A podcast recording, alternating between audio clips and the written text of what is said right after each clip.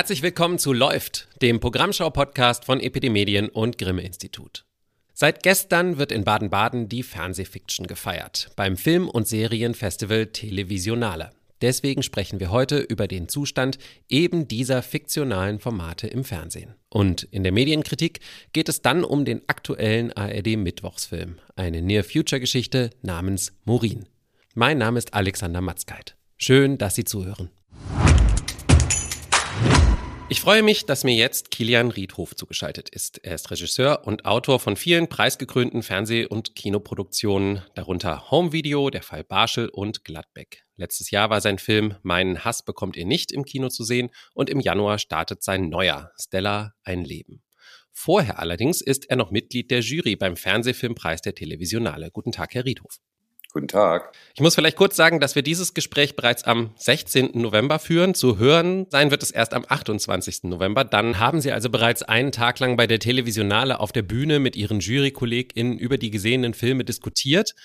Aber heute kann ich Sie noch fragen, was erwarten Sie denn dieses Jahr im Fernsehfilmwettbewerb zu sehen? Naja, da ich die Filme bereits kenne, weiß mich, was mich erwartet und bin guter Dinge. Ich glaube, wir haben ein gutes Niveau und ich freue mich sehr darauf. Das ist ja eine doch sehr einzigartige Gelegenheit, mal in Öffentlichkeit über Fernsehfilme zu diskutieren. Das ist wichtig, denn ich begreife Fernsehfilm auch immer als etwas Politisches, als etwas Öffentliches.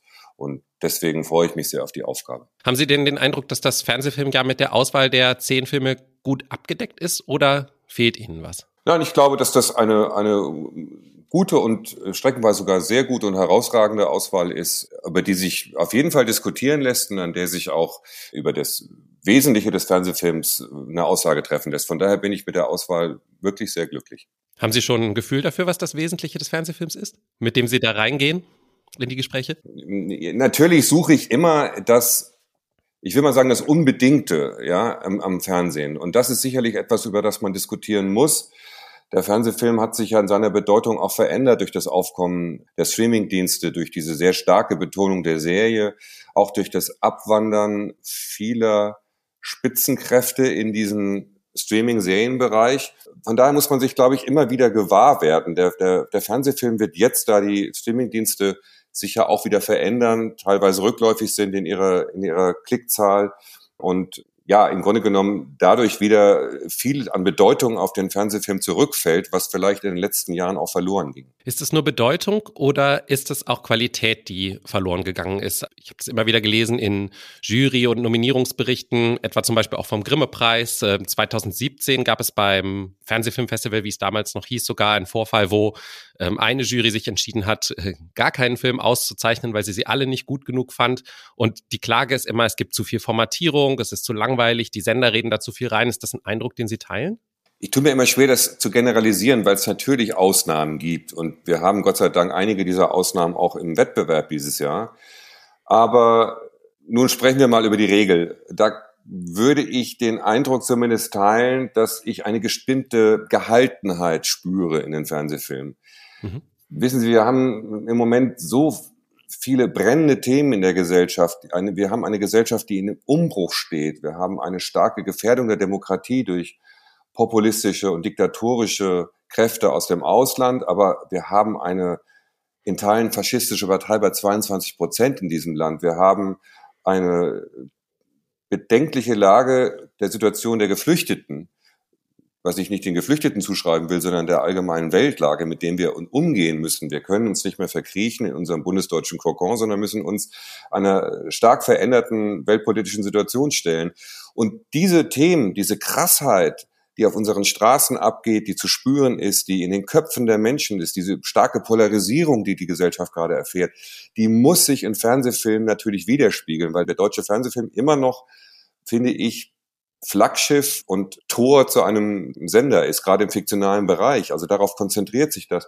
Und wenn sich das dort eben nicht widerspiegelt, sondern wenn es in einem gewissen Rahmen alles bleibt, wenn man eben nicht darüber hinausschreiten will, sondern eben doch eine gewisse Behaglichkeit konserviert, dann ist das problematisch, weil Bevölkerung und ein Land wie unseres einen Spiegel braucht, um sich selber erfahren zu können. Wer müsste sich denn dafür bewegen? Wer müsste denn etwas verändern, damit das dahin kommt an diesen Punkt, den Sie gerade beschrieben haben? glaube, man tut sich dann immer einfach und sagt, die Sender müssen. Das richtet sich genauso an uns, an die Kreativen, eben nicht bei der dritten, vierten Fassung stehen zu bleiben, sondern das nötige Maß an Obsession an den Tag zu legen, über die Grenze des zu Erwartenden hinausgehen. Ich glaube, das hat auch mit einer gewissen Schmerzbereitschaft zu tun beim Schreiben schon, beim Entwickeln, dass man eben äh, sich nicht zufrieden gibt mit einem Ansatz, der dann von der Redaktion abgenickt wird, dann kommt der Regisseur dazu. Also ich glaube, äh, diese Behaglichkeit, die muss verschwinden. Ich glaube, wir müssen wieder stärker und immer stärker darauf hinwirken, dass wir eine gesunde Radikalität in die Fernsehfilme hineinkriegen. Das hat mit Sprachtempo zu tun. Wir haben oft ein doch sehr gesetztes Sprachtempo immer noch in unseren Fernsehfilmen, die nicht unserem natürlichen Sprachtempo entspricht. Das hat mit dem gewissen Schmutz zu tun, der in unseren Filmen sich immer noch schwer tut. Ich generalisiere, weil in einzelnen Fällen das immer wieder ganz toll auftaucht, aber im, im Generellen kann man das festhalten. Das hat auch mit dem ästhetischen Ansatz zu tun. Es ist zu erwartbar in vielen Filmen. Ich, äh, die Krassheit der Themen muss sich in der Krassheit des ästhetischen Ansatzes eben widerspiegeln. Und hier geht es darum, den Zuschauer herauszufordern, ihn auch einmal zu provozieren und eben nicht gewohnte Sehmuster immer wieder zu bestätigen. Was die Form angeht, haben Sie sich ja in Ihrem Schaffen von dieser klassischen 90-Minüter-Form auch so ein Stück weit emanzipiert schon in den letzten Jahren. Also Barschel war schon drei Stunden lang, Gladbeck waren Zweiteiler. Äh, jetzt sind sie zuletzt ins Kino gewechselt, aber davor haben sie ja noch Tatorte und Episoden von Bloch oder sowas geschrieben und inszeniert. Hat Ihnen da in der Form was gefehlt, dass Sie das Gefühl hatten, Sie wollten gerne daraus ausbrechen? Na, wir haben immer auch in den Formaten etwas gesucht, was überrascht. Wir haben zum Beispiel einen Tatort Münster gemacht, der ein sehr, sehr ernstes Thema hat, auf einem realen Fall äh, beruhte. Äh, und ich glaube, wo sich Komik und, und Horror sozusagen auf eine sehr unerwartete Weise gemischt haben, so dass es für die Zuschauer eben dann schon zu einer wohnzimmersprengenden äh, Veranstaltung wurde. Da, das, da ging es mir früher auch schon drum, aber sicher ist es so, dass man dann auch Formate sucht, also längere Formate sucht. Das kommt nicht von ungefähr, dass die Serien gerade so einen Zulauf haben im Streamingdienst, weil man, glaube ich, in dieser längeren Form einer Serie den Erfahrungsraum eben dehnen kann, verändern kann, unerwartet sein kann. Und das ist etwas, was man vielleicht instinktiv spürte, dass der Fernsehfilm sich in gewisser Weise zu stark verengt hat, zu erwartbar war, zu sehr den Rahmen erfüllt hat. Und ich glaube, es wird spannend zu sehen sein, wie sich das verändert, wenn der Fernsehfilm jetzt wieder eine größere Bedeutung gewinnt. Ich habe den Eindruck, dass die Sender in den letzten Monaten und Jahren verstärkt auf die Mediatheken gegangen sind. Das verstehe ich, weil sich das Sehen verändert hat. Wir schauen nicht mehr um 20.15 Uhr fern, sondern dann, wann es passt. Das sind wir auch gewohnt von anderen Streamingdiensten. Diese Bewegung verstehe ich. Trotzdem werde ich doch einen Fernsehsender wie ARD und ZDF immer auch genau über dieses 20.15 Uhr Mittwochabend, Montagabend wahrnehmen. Und es darf sozusagen nicht eine Ausweichbewegung werden, in die Mediatheken zu gehen und dort das Radikale zu verorten, während man auf dem Marktplatz, also auf dem Hauptplatz des deutschen Fernsehens dann doch mh, hm, immer noch sehr, sehr viele Krimis zeigt. Ich habe mir nochmal das Programm angeschaut. Es laufen um 20.15 Uhr immer noch Krimis, sehr viele Krimis, auch wenn die Sender erfreulicherweise versuchen, das Schema mal zu durchbrechen. Aber diese Krimis als Form des Fernsehfilms, ja, als Reduzierung des Fernsehfilms auch, sagt er mir immer, es besteht ein Verbrechen, es geschieht ein Verbrechen ein Kommissar kommt, äh, versucht das aufzuklären, am Schluss ist die Sache geregelt und wir sind wieder in unserer Ruhe. Da beunruhigt mich aber nichts. Was ich aber suche, ist Beunruhigung, ist Abbildung und, und Widerhall von gesellschaftlicher Realität. Deswegen müssen wir stark aufpassen, dass wir dort eben nicht in einer Formatierung enden. Jetzt haben Sie die Serien schon angesprochen und vielleicht auch so ein Stück weit ähm, das auch schon genannt, dass die jungen Wilden vielleicht inzwischen lieber Serien machen. Ist das denn was, was Sie auch schon mal interessiert hat, äh, wirklich so eine längere fiktionale Geschichte zu erzählen in vielen Episoden? Ja, es ist jetzt nicht mein, mein, mein Lebenselixier, das unbedingt machen zu müssen. Ich habe mich ja äh, vor vier Jahren verstärkt dem Kino zugewandt, weil ich gemerkt habe, es gibt derart viele Serien, dass ich manchmal auch den Überblick beim Reinschauen verliere. Das ist ja ein riesiger Supermarkt und der hat immer auch die Gefahr der Beliebigkeit dann irgendwann, dass man sozusagen den, den Content über die eigentliche Aussage oder Triftigkeit stellt. Aber natürlich hat ein, ein Serienformat einen großen Reiz, denn, denn wie gesagt, der ist unerwartet. Ich weiß nicht sicher, dass nach 88, 30 die Welt vorbei ist, sondern ähm, ich kann sozusagen mit der Form spielen. Ich kann mich auf ein Spiel mit dem Zuschauer einlassen. Das wäre toll, wenn es im Fernsehfilm wieder stärker, noch etwas stärker, als es vielleicht schon versucht wird, riskiert wird. Und ich, ich kann immer nur jedem Redakteur gratulieren, der diesen Mut hat, ich weiß ja auch um die Besorgnisse und Ängste, die dahinter stecken, eben Rahmen nicht zu sprengen, weil es natürlich äh, Reaktionen gibt von Zuschauern, weil es dann vielleicht am Montagmorgen den Anruf gibt und sagt, was habt ihr da eigentlich gemacht, ja, bei dem Fernsehfilm oder die berühmte Quote ist nicht erfüllt worden. Aber den Mut zu haben, out of the box zu denken, auf den Zuschauer zuzudenken, etwas zu riskieren, um eben etwas Besonderes zu schaffen, das ist große Hingabe an den Zuschauer. Davon wünsche ich mir noch mehr, als es vielleicht schon versucht wird. Wie knackt man denn die Begrenzung dieser Längenbegrenzung? Also, dass, dass, dass, dass einen diese Längenbegrenzung 88, 30, Sie haben es gerade gesagt, nicht auch im Kopf sozusagen begrenzt. Was ist da das Geheimnis? Ich glaube, es ist noch nicht mal die Länge. Die Länge kann auch ein Freund sein, weil sie verhindert, dass man sich verliert. Also ich, ich glaube, man muss die, diese 88, 30 nur als Druckkammer begreifen. Also wenn man das sozusagen akzeptiert, äh, dass man in dieser Form ist, dann kann man ja jede Menge Druck auch entfalten. Ich glaube, dann ist das Entscheidende bei der Projektfindung, wie ich ein Drehbuch entwickle, wie eine Redaktion zum Beispiel. Ich hatte einen wunderbaren Redakteur, Wolf Dietrich Brücker, mit dem ich meine ersten Schritte beim, beim Blog damals gemacht habe, auch, der einem immer Freiheit gab, Sicherheit und Zeit. Und das waren die drei Dinge, die man beim Buchentwickeln brauchte. Wolf Dietrich Brücker hat damals auch heikle Projekte wie äh, eines über, über Pädophilie damals verteidigt und gesagt, ihr kriegt den Raum, etwas Provokatives zu entwickeln. Dann sind 88, 30 kein Feind, sondern eher diese Druckzelle. Und wenn man die ausnutzt, kann, glaube ich, ein sehr, sehr spannender emotionaler Dialog mit dem Zuschauer rauskommen. Jetzt sind Sie, Sie haben es schon gesagt, zuletzt vor allen Dingen im Kino aktiv gewesen. Wie unterschiedlich haben Sie denn da die Produktionsbedingungen erlebt?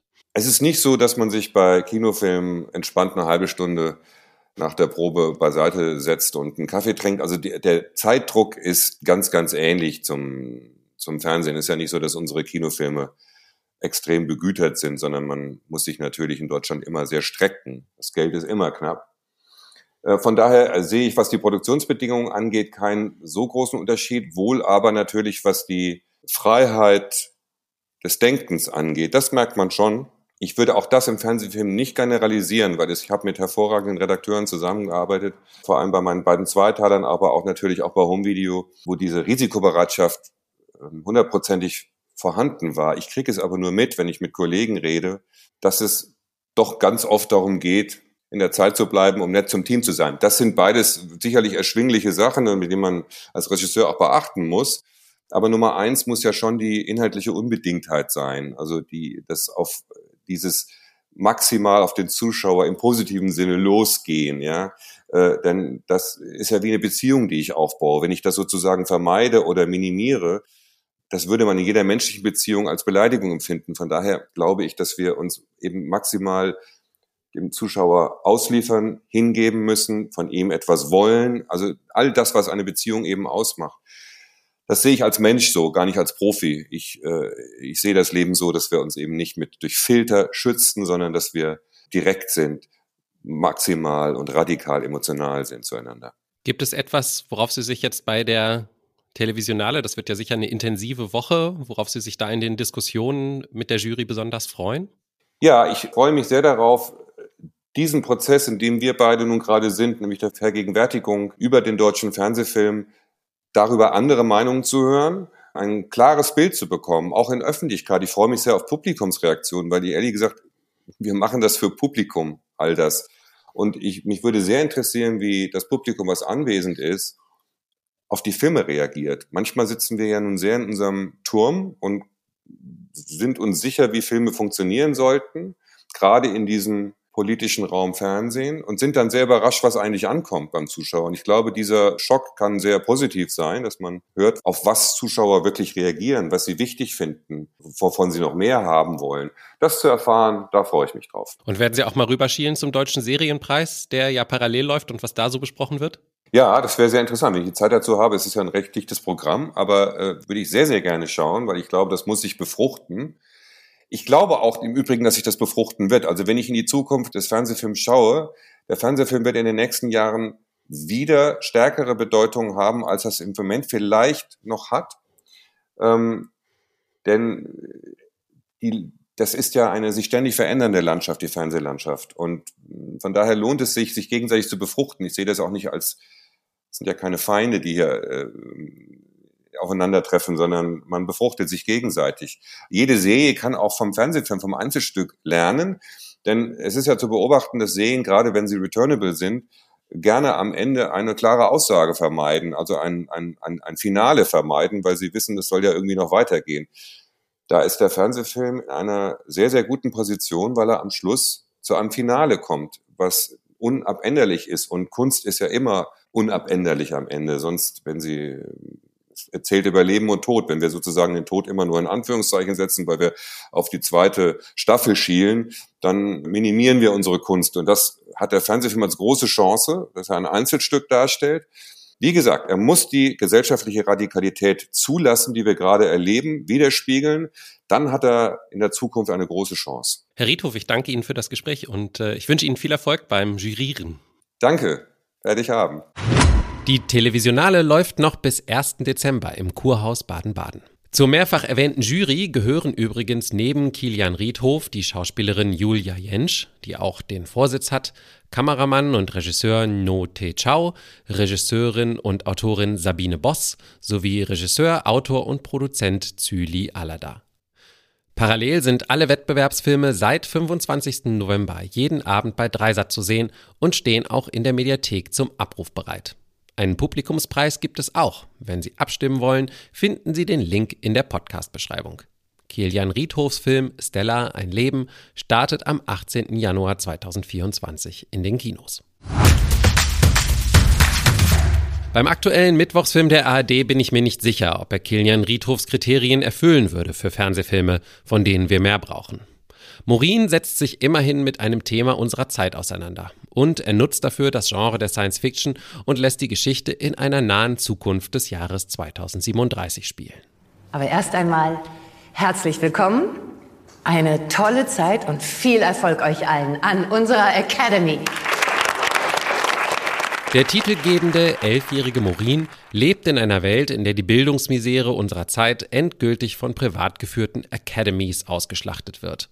Die Elite-Institutionen haben harte Aufnahmeprüfungen, stehen dafür aber allen offen und sind sehr begehrt. Dahinter stecken Aufsichtsräte voller anonymer Konzernbosse, die unter den jungen Schützlingen die Talente von morgen abfischen wollen.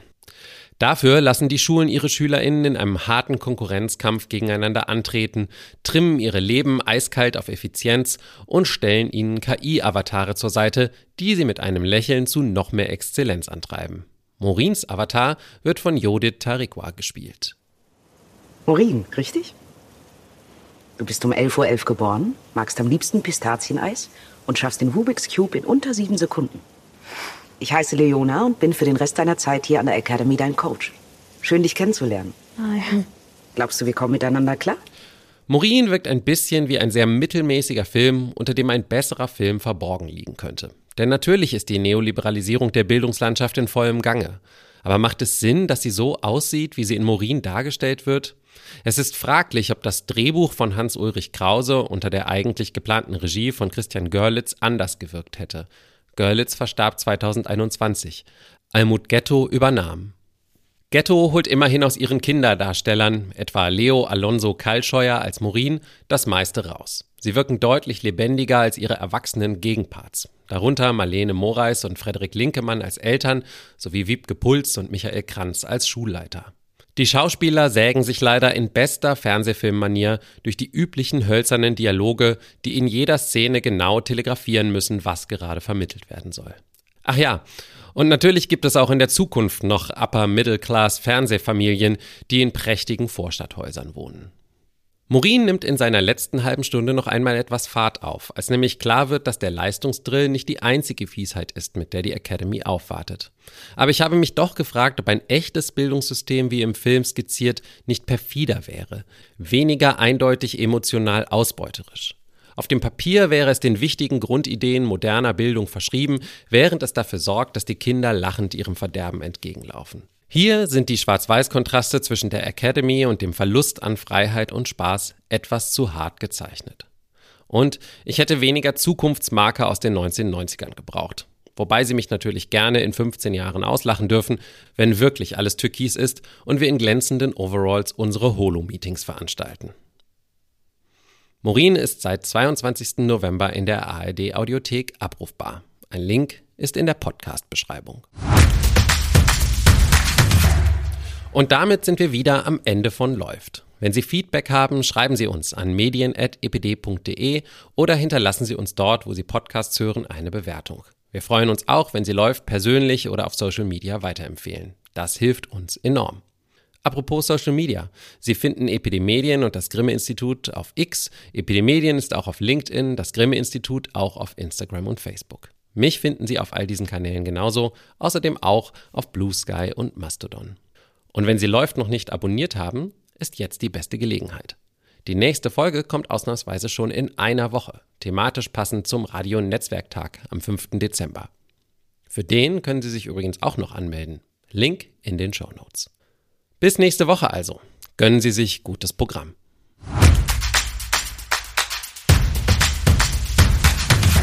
Läuft ist eine Produktion von Epidemedien und Grimme Institut im Jahr 2023. Redaktion Lars Gresser, Alexander Matzkeit und Michael Ritter.